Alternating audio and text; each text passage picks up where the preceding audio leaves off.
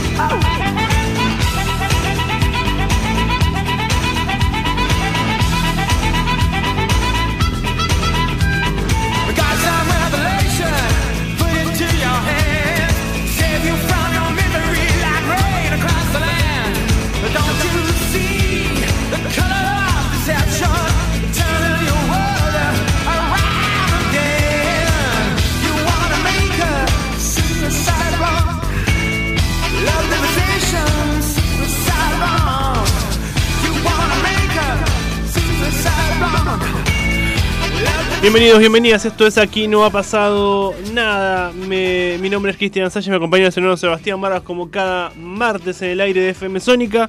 ¿Cómo le va, señor Vargas? ¿Cómo anda, señor Cristian Sánchez? Bien, bien, con un poco de gripe como, como el 90% de la población, ¿no? Está en este momento con el frío. Eh, se ve que tenemos toda la defensa baja, porque un poco de frío y cae todo el mundo, ¿no? Sí, sí, yo me, eh, debo decir que me enfermo más en verano que en invierno. Ah, mira. Es increíble. ahora estoy perfecto. Ahora está el brote de bronquiolitis, estamos todos cagados con los pibes, difícil todo, eh, y las guardias saturadas. No, viene complicado. Desde el coronavirus creo que como estuvimos tanto tiempo encerrados, no hicimos defensa para lo otro que anda circulando y cualquier cosa que, ande por el aire nos lo pescamos, me parece, ¿no? Así eh, es. Viene así la mano. Pero bueno, son virus, van y vienen. Eh, señor Vargas, como siempre tenemos entrevistas a eh, los principales protagonistas de la política bonaerense. así que si le parece un poco de música, ya venimos con la primera.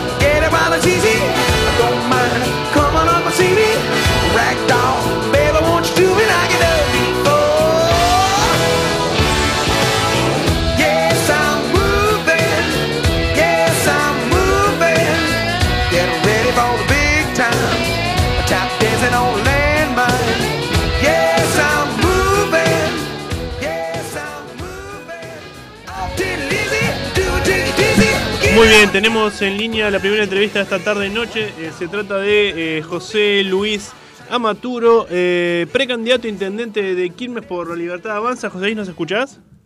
Sí, ¿qué tal? Buenas, buenas noches o buenas tardes. Muy bien, José Luis.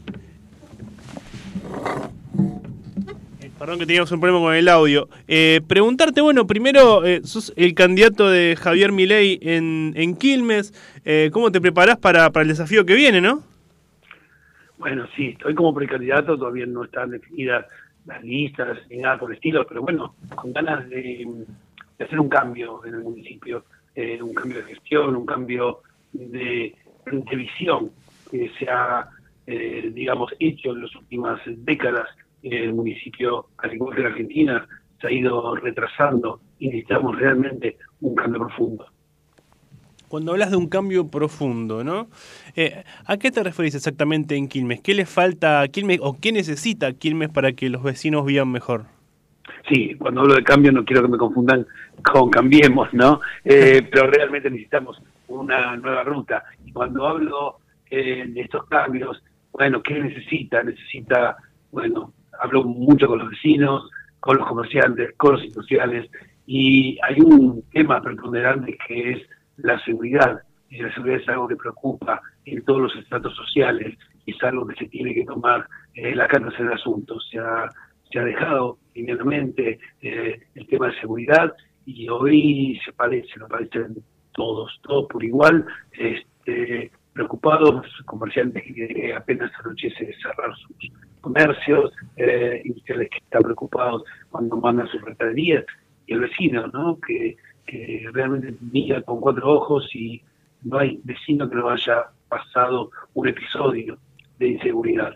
Eh, creo que tenemos que eh, darle esa seguridad a, nuestros eh, vecinos porque realmente no se puede vivir así. Hoy estamos encerrados, los vecinos de Quilmes estamos encerrados por el tema de seguridad. Se habla mucho de Quilmes, se habla mucho de puntos de inseguridad en el urbano, pero en realidad ese tema de seguridad es eh, algo recurrente en todo en todo el país. ¿no? ¿Por qué mi ley? Bueno, creo que ha marcado eh, una diferencia, una diferencia mismo con sus dichos, con sus em, eh, propuestas, a cambiar lo que se viene haciendo por décadas en la Argentina. Y la Argentina ha marcado una decadencia importante. Desde el año 83, en el comienzo de esta nueva democracia, teníamos un 4% de pobres. Hoy estamos arriba del 40%. Esta decadencia no se ha eh, evidenciado por la democracia, sino por la mala gestión que ha habido de un gobierno tras otro gobierno. Realmente tenemos que cambiar. Y mm, creo que eh, muestra una esperanza mi ley no es político, eh, yo tampoco lo soy, somos simplemente ciudadanos que hemos visto a la Argentina eh, desbarrancarse y queremos cambiar. Le puedo asegurar que hay mucha gente capaz, no hablo de mí, no hablo de mí, sino alrededor nuestros, hay mucha gente con capacidad que no son políticas. Por lo tanto, convoco a toda esa gente que quiere realmente hacer un cambio en Argentina, que necesitamos, por supuesto, Hoy la Argentina, además de los índices de pobreza, eh, es una Argentina que está quebrada, no tiene divisas, eh, no tiene reservas, nadie le presta, y sus jóvenes, en una gran parte, se va del país y otra gran parte está condenado a la pobreza. Eh, tengo algunos años más y le puedo asegurar que la Argentina no era así en los 80. la mala gestión, la improvisación, la falta de idoneidad nos llevó a esto. Bueno, es hora de que la gente, los ciudadanos comunes, crean con capacidad, que en sus profesiones han mostrado una capacidad eh, o una idoneidad, se acerquen a cambiar esta situación y le demos vuelta la hoja con esta gente que se ha eh, afincado, que se ha enquistado en el poder, esta casta política que habla ley, que la escribe perfectamente. Eh, creo que ya han demostrado lo que puede hacer y no queremos más de lo mismo. Queremos realmente empezar a ver esa Argentina que, crezca, como alguna vez fue grande la Argentina, creo que podemos hacer grande la Argentina otra vez. José Luis, eh, preguntarte eh, cómo ves eh, lo que fueron estos eh, casi ya cuatro años de, Mayra Mendoza al frente del municipio, ¿no? Después de una gestión justamente de Cambiemos de Martiniano Molina que prometía ciertos cambios y no cumplió y terminó yéndose rápidamente. Bueno, y, sí, por eso comentaba, no solo esto que comentaba a nivel nacional, nos ha pasado en el municipio, ¿no? Con, con Gutiérrez, con... Este, eh, con Mayra Mendoza, el cual se ha enfocado en, problemas que realmente no tenían los vecinos. Y esto quedó demostrado en los últimos días con un poco de lluvia que cayó y tuvimos eh, grandes episodios eh, en distintos barrios eh, que se inundaron y que no había forma de, poder este, solucionarlo. ¿no? Esto tenía que haberse mm, visto antes y sin embargo nuestra actual intendente se fijaba en un parque acuático, se fijaba en otras prioridades que no eran las que los vecinos necesitaban. Y además, la prioridad principal, como comentaba al principio, el tema de la seguridad. Hoy en Quilmes está insistente.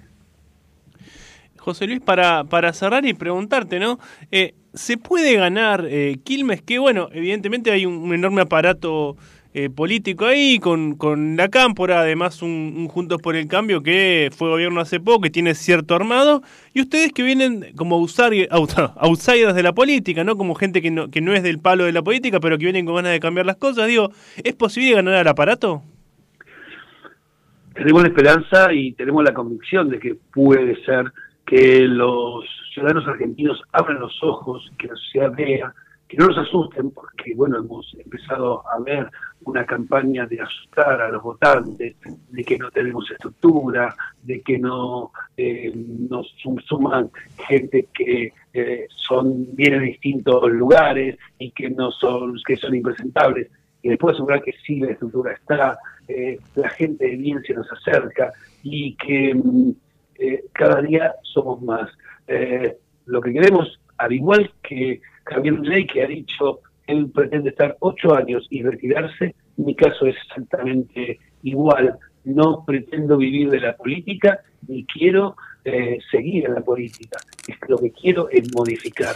Eh, si los votantes y nuestra sociedad eh, se dan cuenta de lo que ha pasado, miran realmente lo que ha pasado las últimas décadas, se dan cuenta que todos los actuales políticos de la oposición y del oficialismo eh, no dan solución.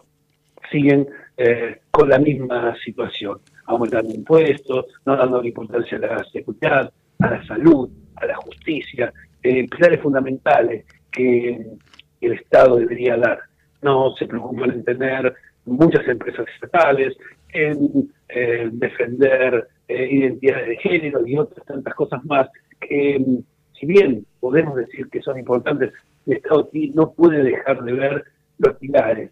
Hoy la seguridad es privada para quien lo pueda pagar, la salud es privada para quien lo pueda pagar, la educación es privada para también quien lo pueda pagar, pero esos ítems, esos pilares fundamentales que el Estado debe estar presente, no están.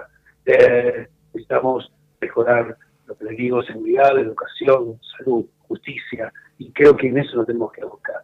Si los votantes mm, realmente se ponen a pensar entre lo pasado y lo que puede ser el futuro, creo que podemos ganar y podemos tener el acompañamiento de mucha gente, eh, la cual no vamos a defraudar porque nuestra condición es esto, es hacer un cambio de rumbo y que vean que la Argentina es posible, posible una Argentina de crecimiento, no una Argentina en la cual la mayoría no tenga trabajo, en la cual la pobreza crezca día a día, en el cual no haya ni divisas para comprar eh, remedios del exterior. Eh, creo que podemos ser Argentina, eh, esa Argentina que alguna vez estuvo en los primeros puestos em, de la mano de una constitución que así nació la Argentina, la constitución liberal, creo que es posible volver a ese eh, camino de crecimiento. Estoy convencido y ojalá los de nuestros ciudadanos se convenzan de lo mismo. José Luis, muchísimas gracias por tu tiempo. ¿eh? No, gracias a ustedes por darnos este espacio, por darme este espacio. Eh, lo valoro mucho. Muchas gracias. Un abrazo. Escuchamos a José Luis Amaturo, eh, el precandidato de Javier Milei en, en Quilmes. Eh, que bueno, opinaba un poco sobre la actualidad del país y de ese distrito de la zona sur. Eh, si les parece un poco de música, ya venimos con la próxima entrevista de esta tarde-noche.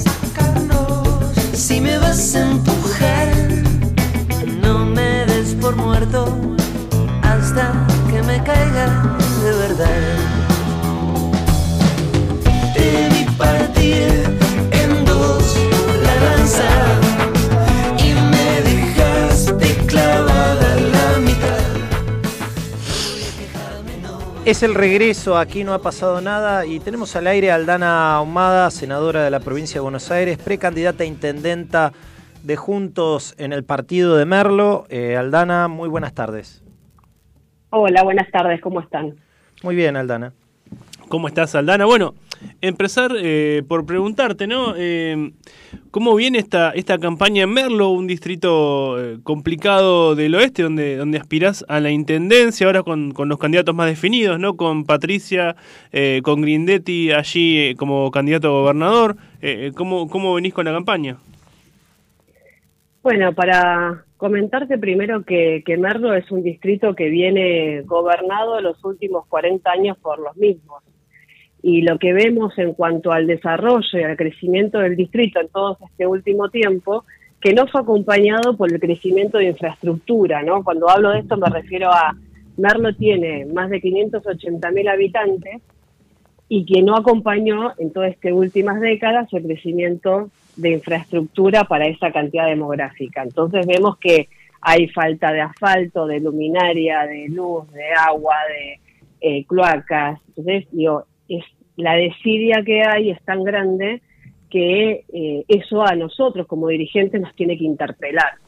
Sumado a que hoy Merlo tiene una situación de inseguridad muy grande, que viene acompañado, digamos, no escapa a la, situación de inseguridad que tiene toda la provincia de Buenos Aires y la República Argentina. Pero nosotros cuando el otro día estuvimos el sábado recorriendo con, con Néstor Grindetti y con Patricia Burrich, y cuando vos hablabas con los comerciantes o con los repartidores de delivery, lo primero que te dicen es los hechos de inseguridad y los que le preocupa fuertemente que o alguno de ellos o sus familiares o alguien de su barrio sufrió un hecho de inseguridad. Ahora, cuando decís que está gobernado hace 40 años por las mismas personas y sin embargo es uno de los distritos quizás eh, con más atraso ¿no? del conurbano, ¿y por qué se da que la gente sigue eligiendo lo mismo entonces? Bueno, creo que también es práctica del populismo que se viene gestando en las últimas décadas, ¿no? Creo que, que hoy, después de la pandemia y la interpelación que tuvo la misma gente, ¿no? En esto de que cuando vos hablas con los vecinos, lo primero que te dicen es, la pandemia fue algo que nos atravesó a todos, desde lo económico, desde lo emocional, desde la seguridad, desde lo educativo, ¿no? Digo, las faltas de cada uno de estas eh, de estos temas que hicieron al, al crecimiento y al, y al, día a día de esa familia. Entonces, eh, hay algo que, por ejemplo, a mí me quedó como grabado el otro día hablando con un comerciante que nos decía, para nosotros fin de mes es el 15 de cada mes. Bueno, esa es una foto de lo que estamos viviendo hoy como, como ciudad, como provincia y como nación, ¿no? La inflación desmedida, sin un plan económico que nos enfoque a salir de esta situación. Y después parte de de lo que venimos viviendo en los últimos tiempos, que es esto que, el populismo lleva a que las mismas personas por ahí con, con, algunas cuestiones y dificultades de crecimiento y de evolución hacen que vean que creo que eso fue algo del pasado, que vean algo como una misma alternativa. Hoy, hoy tenemos nosotros una alternativa distinta de plan de gobierno, de construcción, de desarrollo, en donde queremos que Merlo sea una ciudad que sea productiva, en donde los hijos y los nietos decidan hacer raíces y crecer y estudiar y trabajar en el distrito y que no sea un distrito que sea una ciudad dormitorio. Y hoy tenemos una propuesta a nivel local y a nivel provincial y nacional que muestra con decisión y con firmeza empezar a poner orden en algunos de estos temas, ¿no? Primero y principal en la seguridad que cuando vos tenés miedo te va quitando libertades, ¿no? Que eso es lo que más me preocupa. Nosotros hicimos un censo hace poco con los temas de seguridad y lo primero que vos ves es que el 90% de los merlenses ha cambiado su hábito de vida por haber sufrido un hecho de inseguridad o alguien cercano a la familia. Y cuando digo que vos cambiás estos, estos hábitos tienen que ver con lo cotidiano. Cuando vos ibas a, te quedabas en la puerta hablando con los vecinos, que era algo cotidiano cuando yo era chica, bueno, ahora tenés miedo a una entradera, a la moto, al auto que te doble en la esquina y que por ahí vos estás ahí con la puerta abierta y tenés miedo. O cuando vas a una parada de colectivo y te pones de acuerdo con tus vecinos para ir juntos y que no estén solos. O, por ejemplo, empezás a tomar posturas distintas de rejas, perros, alarma vecinal o alarma privada, ¿no? Cerco perimetral, como que cada vez vas tomando más medidas, entonces los vecinos están más encerrados y los delincuentes en la calle. Si te toca ser intendenta, Aldana, si, si ganas las pasos, ganas la elección general, te toca asumir en la intendencia. ¿Lo primero que haces va a tener que ver con la seguridad o cuál es la primera medida que hay que tomar en Merlo? Lo primero que hay que hacer es contarle a la gente qué municipio nos dejan y en el estado en situación en el que está. Hacer un diagnóstico fuerte de la situación, contar desde dónde vamos a partir, con qué es lo que nos vamos a encontrar y qué es lo que queremos hacer en los próximos cuatro años. Nosotros lo que queremos no solamente atender temas de seguridad como primera medida, como un plan integral y con una decisión. Cuando decimos que el 60% de los merlenses es un hecho de inseguridad o el 90% cambió los hábitos, esto es lo que a nosotros nos tiene que preocupar. No solamente de hacer un Merlo más integrado en cuanto a los barrios, accesible, porque digo, cuando uno habla de los temas de seguridad, habla de que el presupuesto que vos tenés destinado tenés que empezar a ponerlo en los lugares en donde vos tenés que tener prioridad, en que las paradas de los colectivos sean seguras, en la luminaria, en la recolección de basura, en los distintos lugares en donde vos puedas invertir en tu propia policía comunal, ¿no? En la prevención, en que las cámaras realmente funcionen, ¿no? Que no sea solo un gran hermano, sino que funcionen para que vos puedas prevenir el delito y estar siempre anticipados a las situaciones que puedan pasar. Entonces, cuando vos tenés la decisión, tomás las decisiones para llevar adelante y las cosas suceden. Porque no es que no se pudo hacer en otro distrito. Néstor Indetti es intendente de Lanús y en Lanús logró achicar los índices de inseguridad justamente porque se ocupó de este tema como prioritario. Cuando vos tenés resuelto el tema de seguridad o lo estás atendiendo, podés ir resolviendo los otros temas. ¿Por qué? Porque las personas también se sienten más libres para poder ir y volver a la escuela sin pensar que te puede pasar un hecho de inseguridad. No podemos hacer que los chicos naturalicen que te pueden robar las zapatillas, la mochila, cuando vos vas a la escuela o cuando volvés. Y desde mi lugar, hoy como senadora de la provincia, fuimos tomando también estas situaciones y las fuimos volcando en proyectos. Nosotros tenemos un proyecto en la provincia, lo estamos trabajando en el Senado, que es de senderos escolares seguros, para que todos los municipios tengan estos senderos y que los chicos y toda la comunidad educativa, que no es solamente el alumno que va y vuelve, sino que son los padres, que son los docentes, se sientan seguros y estén seguros a la hora de tener que ir y volver del establecimiento educativo a sus hogares. Entonces vamos tomando postura y vamos haciendo proyectos de ley que después se van a transformar en el día a día, en tu política pública a la hora que te tengas que sentar y gobernar. Aldana, para, para cerrar, y me meto un poco en tema nacional, en lo que es la interna eh, del PRO, y que parece irse ordenando en los últimos días, ya con, eh, por ejemplo, la definición de Jorge Macri como candidato único en la ciudad, con Grindetti y Santiri como únicos aspirantes en provincia. Digo, eh, ¿ves que todo se encamina a una mayor eh, paz, que va a haber una convivencia en buenos términos de cara a las PASO, por lo menos? Bueno, el, las PASO es la, la instancia en donde todo aquel que quiera participar se puede presentar y es son los vecinos, los bonaerenses los que deciden en este caso cuáles son los mejores candidatos que lo representan. Ya Patricia la semana pasada dio su definición, que en los 135 distritos ella va a tener su candidato intendente, como también tiene su candidato gobernador. Y creo que eso es un factor ordenador, que sean los propios vecinos quienes decidan quienes los representan, para después tener, eh, luego del, 14 de agosto hasta octubre, la mejor eh, propuesta para poder tener una elección y ganar en octubre. Aldana, muchísimas gracias por tu tiempo. ¿eh? gracias a ustedes, muy amables. Hasta luego. Escuchamos a Aldana Ahumada, eh, senadora y precandidata a intendenta del municipio de Merlo por el PRO. Si les parece un poco de música, ya unimos con más de aquí no ha pasado nada.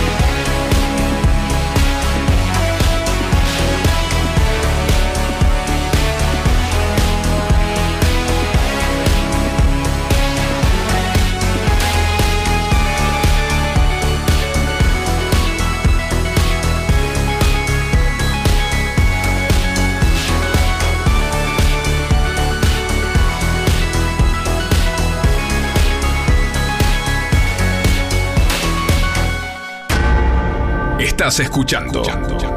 Aquí no ha pasado nada. Donde la rosca se cocina.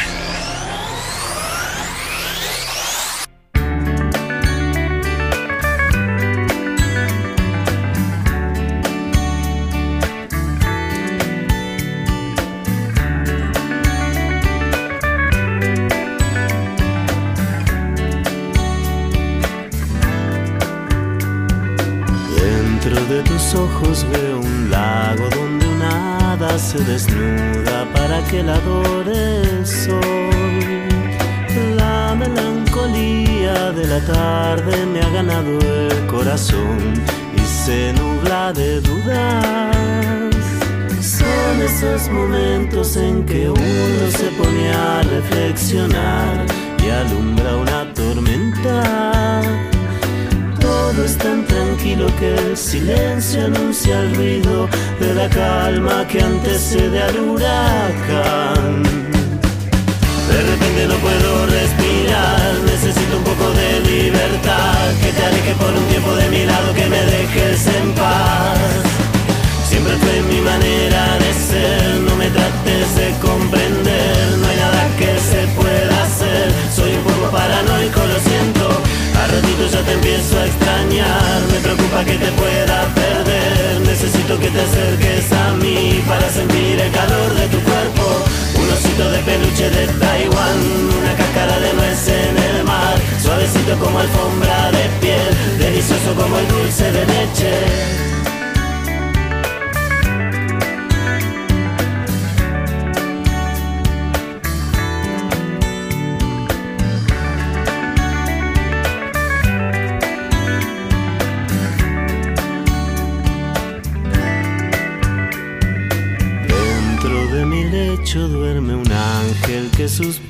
Suspira boquiabierto entre nubes de algodón. Junto con la luz de la mañana se despierta la razón y amanece la duda. Son esos momentos en que uno se pone a reflexionar y alumbra una tormenta. Tranquilo que el silencio anuncia el ruido de la calma que antecede al huracán. De repente no puedo respirar, necesito un poco de libertad, que te alejes por un tiempo de mi lado, que me dejes en paz. Siempre fue mi manera de ser, no me trates de comprender, no hay nada que se pueda hacer, soy un poco paranoico, lo siento, al ratito ya te empiezo a extrañar, preocupa que te pueda perder. Necesito que te acerques a mí para sentir el calor de tu cuerpo.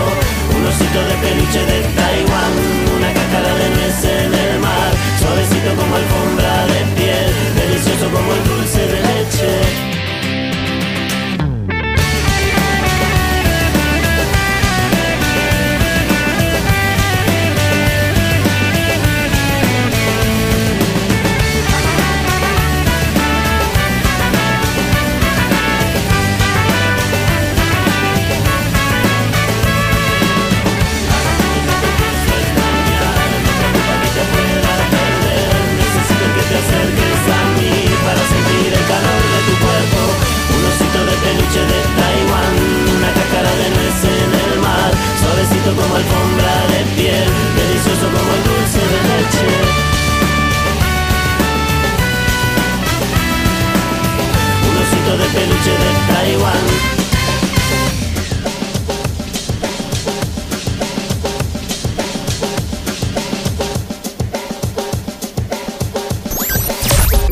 escuchando Aquí no ha pasado nada, un programa donde pasa de todo.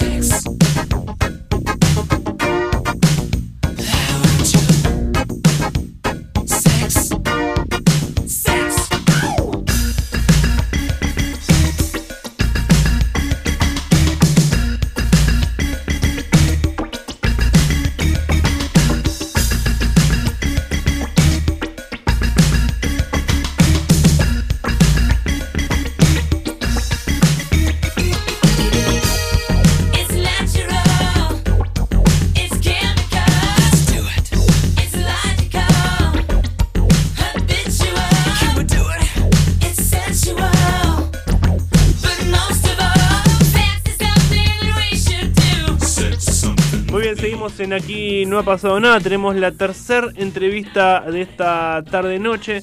Se trata del referente del radicalismo en Tigre, Diego Urrere Pont. ¿Cómo estás, Diego? Hola, ¿cómo andan, chicos? ¿Todo bien? Gracias por la invitación y bueno, saludo a todos los oyentes. Muchas gracias por venir a vos eh, primero. Eh, y bueno, empezar preguntándote, ¿no? Eh, año electoral, ya venimos con varias definiciones en el PRO, en la UCR también. Eh, ¿Cómo ves ese panorama para Tigre?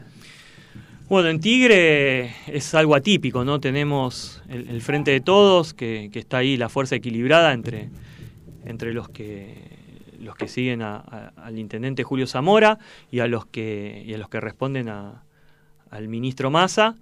Y por el otro lado, bueno, también tenemos a la gente de, de los partidos estos nuevos libertarios que también están eh, caminan y por último, bueno, tenemos el, el partido, por, el- o, o mejor dicho, mi partido es el radicalismo, ¿no? Me refiero a la alianza de la que formo parte, que juntos, que, que bueno, también venimos haciendo un trabajo, un trabajo importante, ¿no? En el distrito.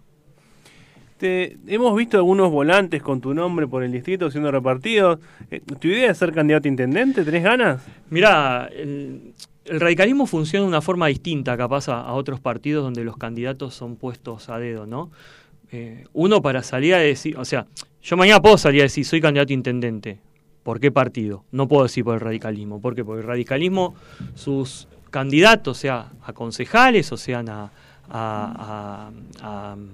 a- intendente en este caso, o, también eh, en otros estamentos más arriba, siempre eso se resuelve con consensos. O sea, no, no, no hay otra forma. Y en este caso, en- en- en el orden local, como vos me preguntás, tanto una candidatura a intendente como una candidatura a concejales, siempre obviamente con el sello de radicalismo, tiene que salir por el comité. No, no, no existe otra forma, ¿no?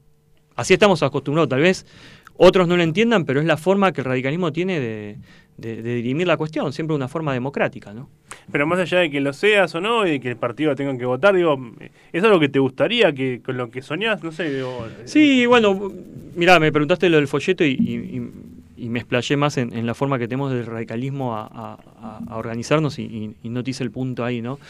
Eh, en realidad lo que, lo que a mí me gusta es, es o sea, a ver, eh, suena cliché, ¿no? Pero los que hacemos política es porque queremos que, las cosas sean mejor para todos, ¿no? Y, en ese, y en ese afán de que las cosas sean para todos, que uno va caminando el distrito y va escuchando las distintas problemáticas con, con- la gente del equipo, bueno, fuimos todas esas cuestiones plasmándolas en, en propuestas, pensando en la solución. Obviamente que en un proyecto uno no puede desarrollar cada propuesta y cómo, y cómo la va a trabajar, pero por lo menos sí enumerarlas y qué hacer.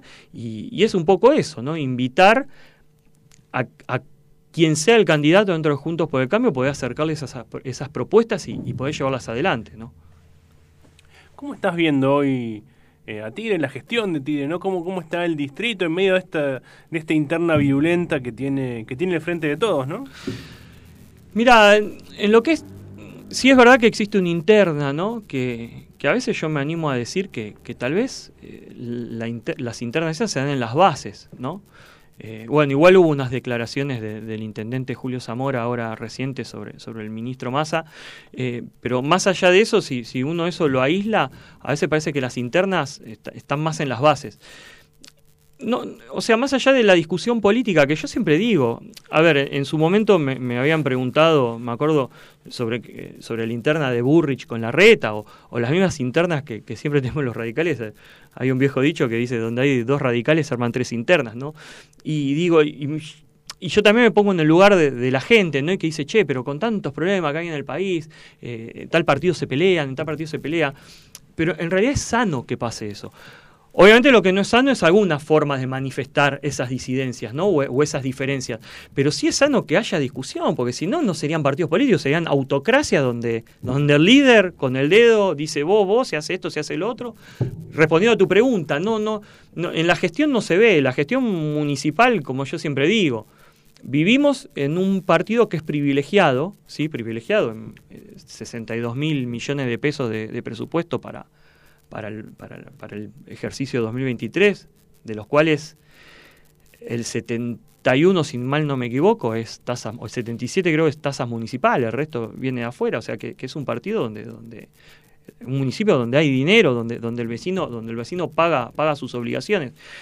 Eh, pero podríamos vivir mejor, que es un poco el eslogan que, que nosotros, que nosotros llevamos adelante. ¿Vivimos mal? No, a comparación de otros partidos, por supuesto, pero sería una mediocridad quedando en decir, ah, bueno, no, bueno, los demás están peor que nosotros, nosotros con esto nos conformamos. No, o sea, podríamos tener un municipio muchísimo mejor al que, al que tenemos, ¿no? Ahora, si te toca ser intendente, o a vos o al radicalismo en general, Sí. ¿no? Digo, ¿qué es lo primero que hay que hacer en Tigre? Justamente persiguiendo ese objetivo, ¿no? Vivir mejor o cambiar lo que haya de cambiar. Digo, ¿qué es lo primero que, que- que habría que hacer? Mira, yo siempre encuentro, ¿no? Que el problema es que lo que pasa con Tigre y lo que pasa con muchos municipios es que tienen que salir a, a bancar, por así decir, o, ponerle una palabra, las deficiencias del gobierno provincial. O sea, ¿cuál es la obligación del gobierno provincial? Seguridad, educación, salud, ¿no? Dentro de la seguridad ponemos también la justicia, ¿no? Eh, y, los municipios, o sea, obviamente que, que el- la, la provincia en esa, en esa cuestión hace agua en Tigre y en cualquier otro municipio, pero lo que vemos es que, que hoy las prioridades que el vecino en Tigre necesita es justamente esas, las que la provincia nos da. Eh, en salud, por ejemplo, tenemos eh, eh, sali- bueno, salitas o centros médicos que vos los ves de afuera y son hermosos, pero la gente tiene que hacer esperar para un turno, un mes, vas, no te atienden. De vuelta también la seguridad, ¿no? Tigre es un lugar seguro, por así decir, pero tendría que, hacer, tendría que ser aún más seguro, ¿no? Eh, vemos que, hay eh, casos de inseguridad todo- todos los días, a pesar de que tenemos un sistema de cámaras, un sistema de, bueno, de policía, bueno, no es policía, ¿no? Pero digamos de, de una fuerza de vigilancia municipal, y esas son cuestiones que también cambiar, pero además de eso hay un plus, que también son las cuestiones medioambientales, ¿sí? Eh, las cuestiones de, de- de poder llevar adelante y- o, poder eh, dar herramientas a, industrias y a, pymes que, que vengan, que vengan al partido para, no sé, que tengan exenciones impositivas o beneficios, o tal vez exenciones no, pero, pero sí beneficios impositivos a, a los que contraten del partido. O sea, la verdad que a veces yo pienso que Tigre es un diamante en bruto que, que necesita ser pulido, ¿no? Y, y- y podríamos ser el mejor o uno de los mejores municipios de, del país, ¿sí? Digo, para, para ir cerrando y, y me meto un poco en lo nacional y en, en lo que es el, el escenario para el radicalismo, ¿no? Em, con Gerardo Morales lanzado a la presidencia, aún no está definido quién sería su postulante a gobernador, pero mucho se habla de Gustavo Pose. Eh, ¿Vos cómo ves ese escenario? Y a mí, obviamente, me encantaría que sea Gustavo Pose el candidato a gobernador. Yo creo que, que todavía eso Gustavo no, no, creo que lo haya decidido, por lo menos no, no, no lo comentó. Eh, ¿Y por qué Gustavo Pose? Porque, a ver, eh, si, para gestionar la provincia tiene que ir alguien que sepa, que sepa, que haya gestionado, ¿sí? Eh, Gustavo tiene la experiencia suficiente, un municipio grande como San Isidro y, y en la última elección sacó el 70%, o sea que el, vecino de San Isidro está conforme con, la gestión municipal, ¿no? Eh, y como te digo, San Isidro tiene un hospital que, parecería provincial y lo banca el municipio. Eh, la seguridad, el medio ambiente, la infraestructura municipal. Eh, yo creo que Gustavo Pose es el, gobernador que, que nuestra provincia merecería y como te digo, a mí me encantaría, pero bueno, es, la política, habría que ver, habría que ver qué, se termina dirimiendo ahí, ¿no? Y, me lo nombrás y, también, a ver, no parecería, trato de ser lo más objetivo posible con esto, ¿no? Pero digo, Morales también, o sea, sería un presidente fantástico y, de vuelta, y digo, porque lo digo yo, no, porque no, no, no es relato, es hecho lo que yo digo, ¿no? Vean lo que hizo en Jujuy. O sea, vean lo que hizo en Jujuy, cómo la transformó, recibió una provincia con déficit y hoy da superávit, eh, industrias de vanguardia, no le tembló el pulso para encarcelar a la corrupción. Eh, eso es lo que nuestro país necesita. A veces necesita más hechos concretos que, que lindos discursos, ¿no? Diego, muchísimas gracias por tu tiempo. ¿eh? Gracias a ustedes, chicos, por, por el espacio y un saludo a los oyentes. Escuchamos a Diego René Pont, eh, referente de radicalismo en Tigre. Eh, un poco de música, ya venimos con el último bloque de Aquí no ha pasado nada.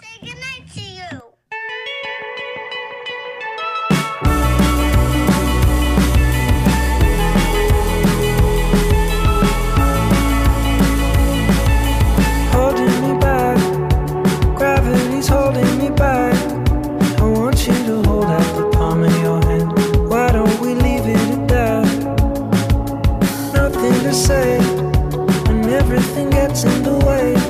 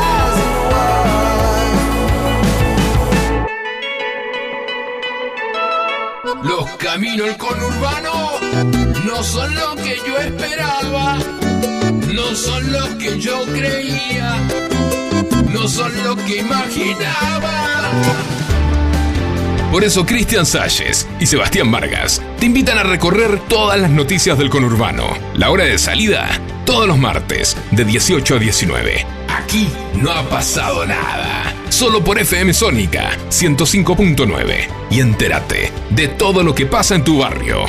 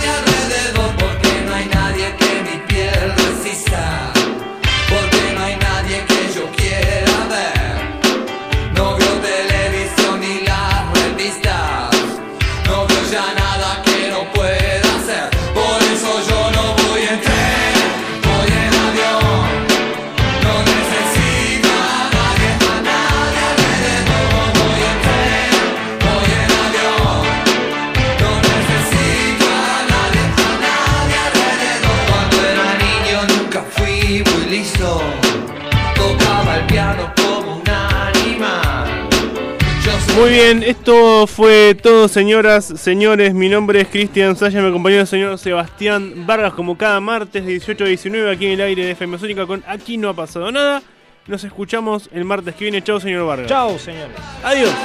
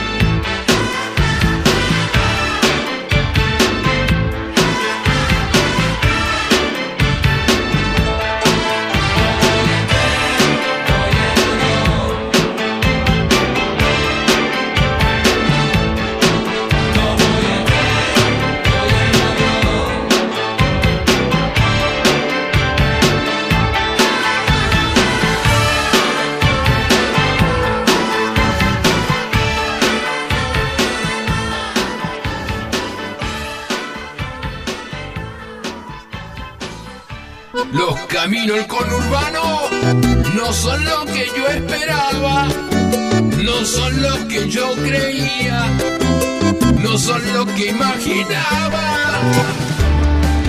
Por eso Cristian Salles y Sebastián Vargas te invitan a recorrer todas las noticias del conurbano. La hora de salida, todos los martes, de 18 a 19. Aquí no ha pasado nada. Solo por FM Sónica 105.9. Y entérate de todo lo que pasa en tu barrio.